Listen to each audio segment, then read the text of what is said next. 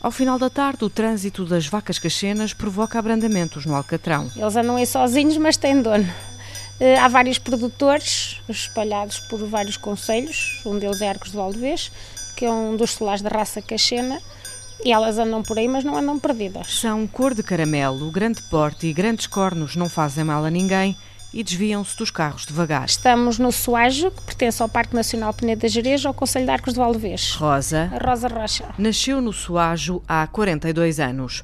Andou por Lisboa, foi lá que se fez socióloga, mas há pouco mais de 15 anos voltou à terra, tornou-se cozinheira e dona do restaurante Borralho. É um aprender a gostar de estar aqui. Há quatro anos, Soajo foi a freguesia com a maior taxa de abstenção.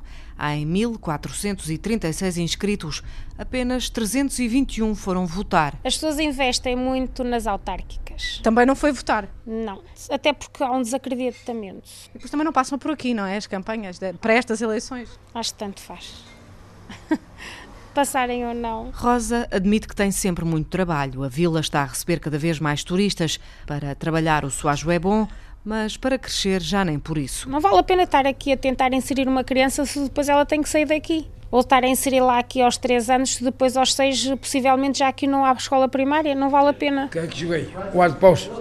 Na Casa do Povo, de Soajo, o baralho de António está bom para ganhar à sueca, mas pouco se fala de política. Eles não fazem caso de nós, as pessoas depois não vêm votar.